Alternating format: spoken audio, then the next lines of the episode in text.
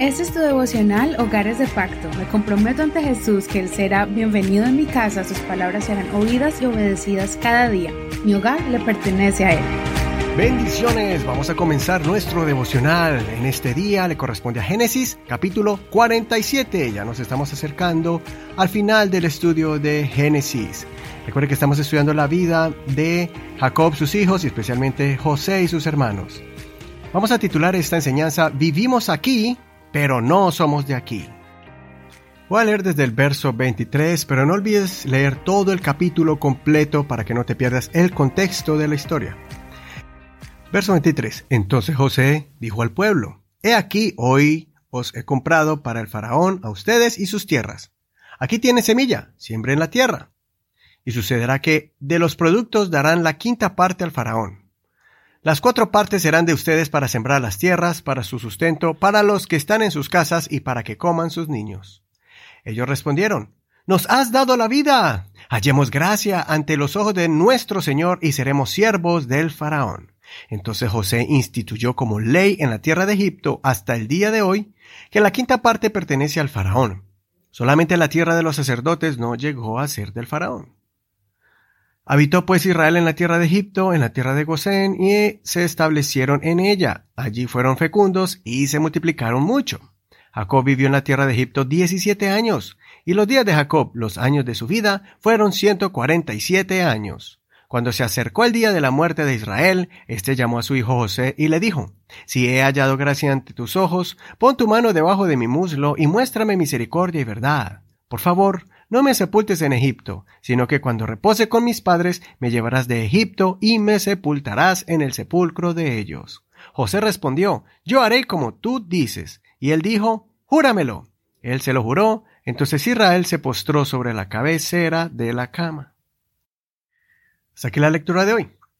A pesar de que ellos estaban viviendo en Egipto por voluntad de Dios, Jacob tenía claro que esa no sería su tierra, la tierra prometida a Abraham. Es por eso que él tomó muy en serio esta convicción de no ser enterrado en Egipto. Ya notamos anteriormente que Abraham compró un terreno con una cueva para que fueran sepultados allí sus seres queridos. Esta actitud de fuerte convicción es un gran ejemplo que debemos tomar ante el mundo donde vivimos, porque no somos de aquí, estamos aquí de forma temporal. El día que entregamos nuestras vidas al Señor, nuestras vidas inmediatamente son transformadas. Nos alejamos de las cosas que son dañinas, reconocemos las cosas que contaminan nuestra alma y nuestra forma de vivir se va adaptando cada vez más a la palabra de Dios. Pero esto no significa que debemos aislarnos de la sociedad. No debemos irnos a vivir a una cueva, en la montaña, o construir nuestra propia ciudad de solo habitantes cristianos. Jesús dijo que fuéramos luz en las tinieblas y sal a este mundo. Debemos impactar esta sociedad con el mensaje de vida eterna y salvación, llevar amor, paz y esperanza a este mundo insensible, caótico y desenfrenado. Todo esto se debe hacer pero teniendo una convicción clara y firme de que este mundo pasará y que sus atracciones inmorales son las que destruyen el alma.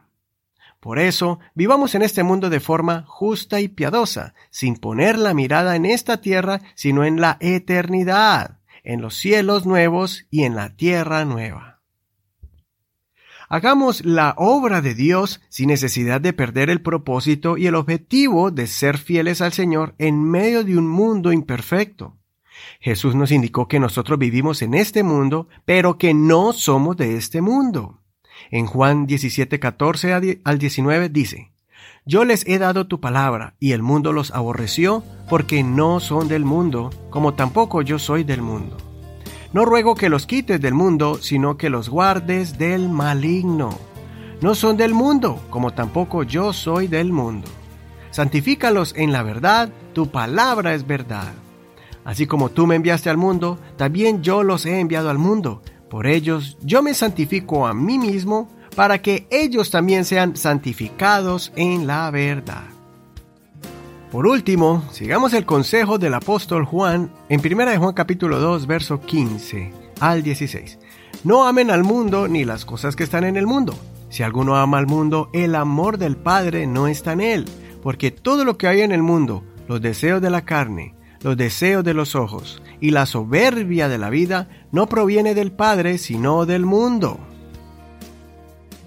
Escudriñemos. Usa el método visualízalo.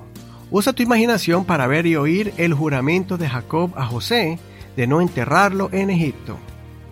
Soy tu hermano y amigo Eduardo Rodríguez. Que el Señor escuche tu oración y te guarde a ti y a tu familia de las cosas terrenales que dañan el alma. Gracias por escuchar este devocional y no olvides compartirlo con alguien que desee escuchar la palabra del Señor. No olvides que estamos también en Facebook como Hogares de Pacto Devocional. Ahí puedes encontrar las notas y también puedes encontrar el enlace, el link, te va a guiar directamente a nuestro podcast en la internet. Puedes escuchar este devocional y los anteriores. Bendiciones de Dios para ti.